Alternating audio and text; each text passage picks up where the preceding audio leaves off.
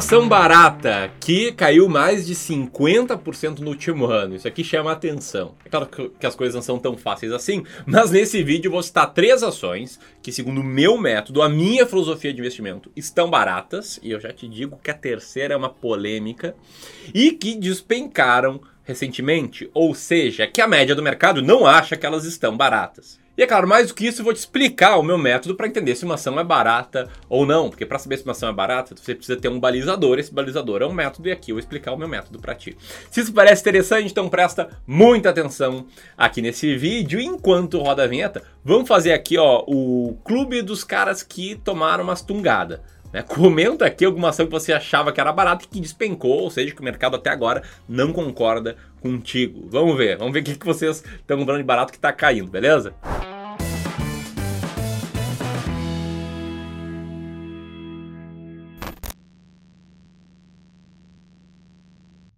Bom, antes de mais nada, eu quero falar aqui da primeira ação que despencou nesse ano. Tô falando aqui da Mitri Realty, ação de código MRTE3. A Mitri Realty é uma construtora e incorporadora com foco nos segmentos de média e alta renda no estado de São Paulo.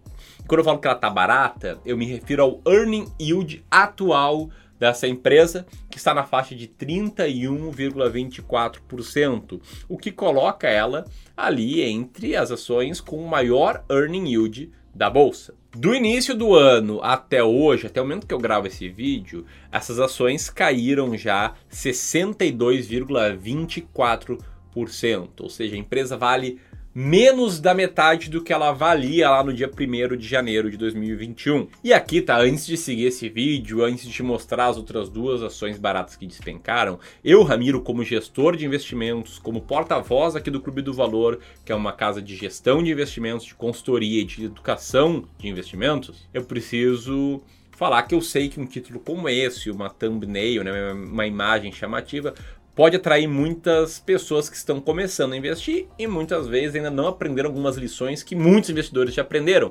Ou seja, que chegam com noções um pouco incorretas sobre algumas coisas. Eu quero destacar três pontos aqui. O primeiro, tá?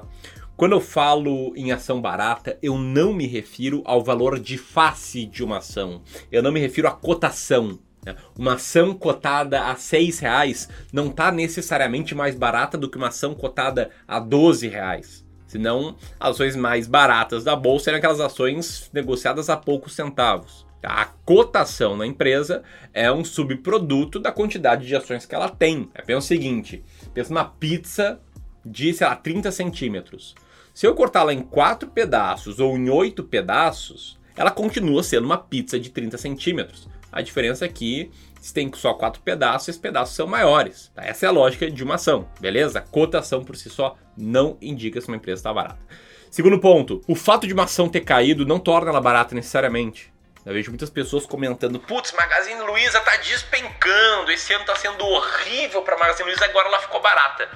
Não necessariamente, tá? No meu método de seleção de ações, Magazine Luiza segue como uma ação bastante cara, mesmo com as quedas. E sobre esse segundo ponto, eu preciso plugar, plugar com o terceiro, que é o fato de uma ação ter subido, da cotação ter subido, não significar que essa ação ficou cara. E aqui eu quero usar, um exemplo de uma empresa chamada Taurus Armas, que nos últimos cinco anos cresceu putz, quase 400% a cotação, sem considerar dividendos. Ela está na nossa carteira há um certo tempo, está subindo 38% nesse ano e ainda assim ela está lá no hall de ações baratas, segundo a minha metodologia. Beleza? Onde eu quero chegar é que cotação, valor de face, não indica se uma ação está barata ou não.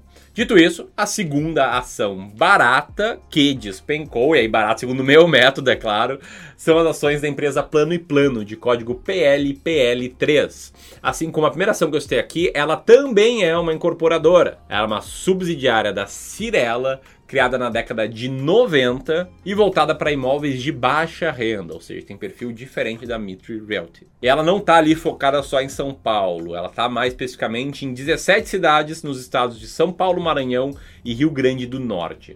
Essa ação aqui da Plano e Plano, do início do ano até agora, caiu 54,23%, ou seja, assim como o primeiro caso, ela está valendo menos do que a metade da cotação ali de 1 de janeiro. E ela está com earning yield muito alto na faixa dos 36%. E eu citei o earning yield dela, citei o, o earning yield da primeira ação aqui que eu comentei nesse vídeo. Agora eu quero falar sobre o earning yield, que é a chave no meu método para encontrar ações baratas. Ela é a alma do que está por trás do meu processo de decisão de ações. Eu sou investimento em valor, investimento em valor profundo, sigo a filosofia do Deep Value Investing e mantenho sempre na minha carteira de ações brasileiras 20 ações que estão entre as mais descontadas. Compro aquelas que estão baratas, mantenho elas na carteira enquanto elas ainda estão no hall de ações baratas, estão ali entre as 40 mais baratas da bolsa, e depois que elas saem dessa posição, elas ficam caras, aí sim a gente vende e compra novas ações baratas. Esse método eu vou te explicar bem melhor no próximo dia 22, que é amanhã, no evento às 20 horas aqui no YouTube para quem tiver inscrito, tá? A inscrição é gratuita, vai ser uma aula prática sobre como montar sua carteira de ações para 2022, com método claro, com estratégia clara, com passo a passo muito claro. Você pode escrever nesse evento apertando nesse botão aqui na próxima página, colocando o seu nome e o seu e-mail. Nesse evento você vai entender tudo que está por trás desse método de selecionar as ações com maior earning yield. Vou explicar o que é earning yield, como chegar nelas, os passos que você tem que tomar antes de chegar nelas, enfim, como fazer tudo isso aí para conseguir tomar boas decisões de investimentos. Beleza? Então te inscreve lá na aula. Enquanto você vai escrevendo, preciso adiantar que essa terceira ação eu tenho na carteira. É uma ação extremamente polêmica que já fez com que muitas pessoas perdessem dinheiro no passado. Eu, inclusive, do momento que eu comprei ela até agora, estou perdendo dinheiro, embora o meu fundo como um todo esteja vencendo o Ibovespa do dia que eu comprei essa ação até hoje. Ela está ali destruindo um pouquinho o valor.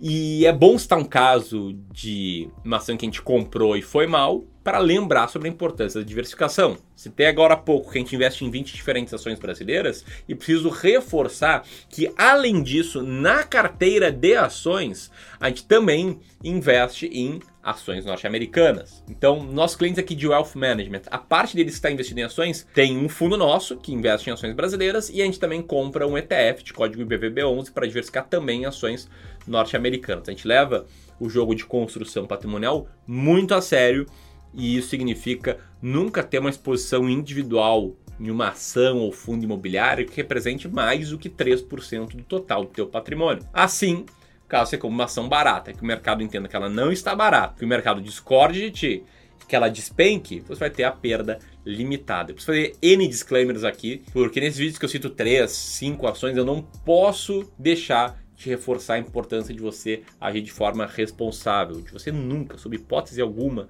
ter 3, 4, 5 ações. Beleza? Porque pode acontecer algo que foi o que aconteceu recentemente com a empresa que está no primeiro lugar no nosso ranking de earning yield, lembrando que é um ranking quantitativo, a gente não faz nenhuma análise de valor sobre ações que estão lá, que é a Domo. A Domo Energia, uma ação que está caindo do início do ano até hoje aproximadamente 54%. A gente comprou ela ao longo desse caminho aí de queda e está com o yield bastante alto, está com o de 210%. E esse earning yield alto é porque o resultado operacional acaba variando de acordo com a maneira com que a empresa contabiliza seus poços de petróleo. Né? A gente entende que essa maneira de contabilizar indica sim uma potencial geração de caixa operacional. Beleza? Então, se você gostou desse vídeo, te inscreve aqui no evento dia 22, senta o dedo no like para que ele chegue a mais e mais pessoas. E caso seja novo, te inscreve aqui no canal, clica no sininho para receber mais vídeos como esse. Um grande abraço e até mais.